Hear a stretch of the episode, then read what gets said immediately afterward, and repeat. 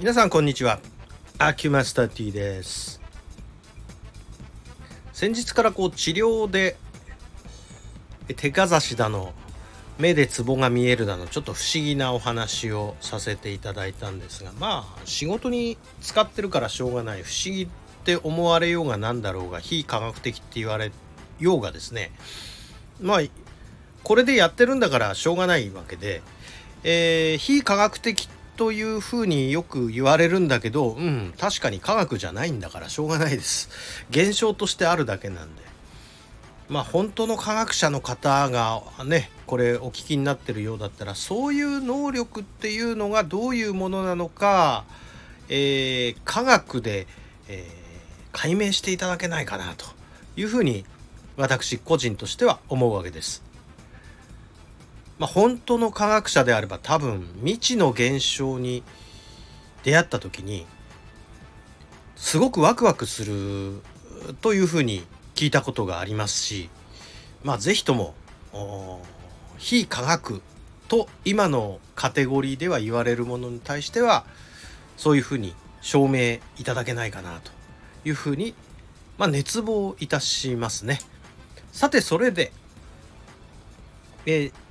まあ、これに付随した話でえっ、と前にこの話をするきっかけになったのはある方との会話から生まれてるっていうお話をしたと思うんですがそれでこの残暑厳しい折ですので少しまあ涼しくなる話というか背筋が寒くなる鳥肌立つ話をしてみたいと思います。まあ、ただ私、話し家でも何でもないので、上手に話できるかどうか、皆さんに鳥肌立つような現象を起こさせるかどうかは、またこれは話は別なんですが、まあ、ちょっと聞いてやってください。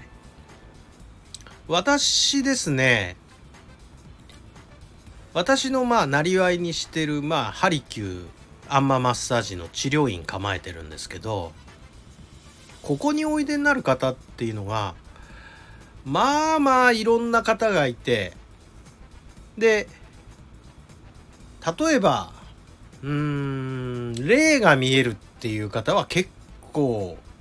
な確率でおいでになるんですね。治療中にそれを私にカミングアウトされるもんですからああそうですかそういうのが見えるんですかっていうふうにお話を返すんですがこれね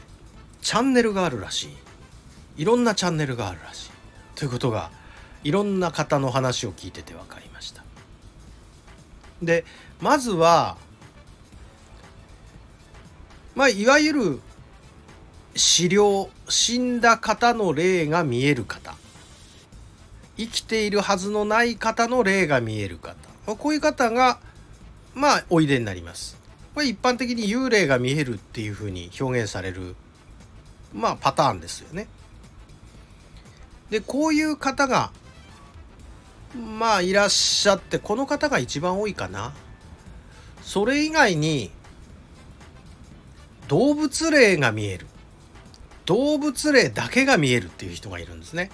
で動物霊だけが見える人っていうのは動物専門でですね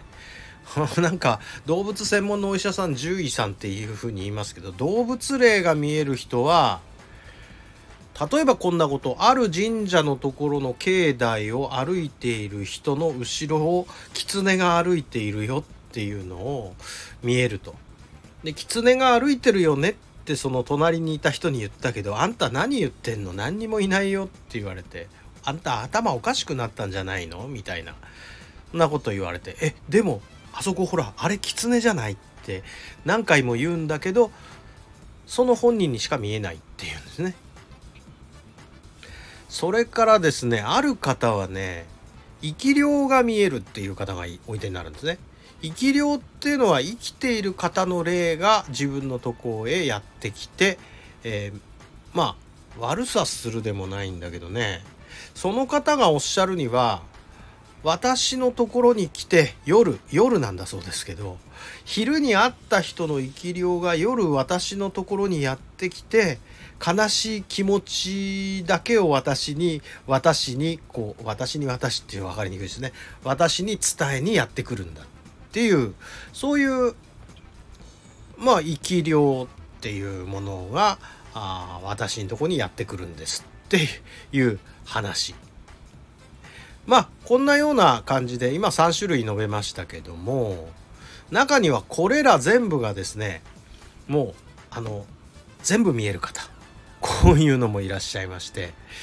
えー、その方なんかこう霊感強すぎていつもねまあ前にも話したかもしれませんけどどっか行くと必ず連れてきちゃうと。うちにもお持ち帰りになっちゃう。うちに住みついちゃってでうちであのー、生活してるとパートナーのようにやってきてそれでうーん。なんかその方言うにはねなんかお手伝いしてくれるんです。髪の毛洗ってたら洗うの手伝ってくれるとかねちょっとゾッとする話ですけどあのほいで当然家に着いてるのであのその方ちょっと3日ほど家を空けることがあるらしいんですけど家の中ねあのまあ空っぽというか家の中そのまんまにしてお出かけしたはずなのに3日後帰ってきてみると部屋の中があのー、すごい散らかってると。病のもうなんかあの泥棒に入られたみたいな感じでなんか物が散らかってると。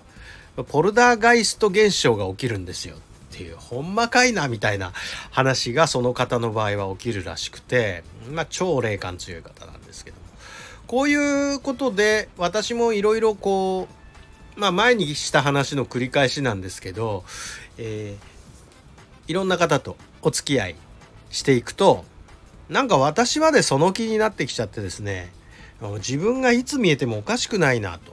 いう感じになっちゃいまして。で、えー、まあまあ見えちゃっった時があったんでそのお話はまた明日でもしますか。今日はこんなもんで失礼します。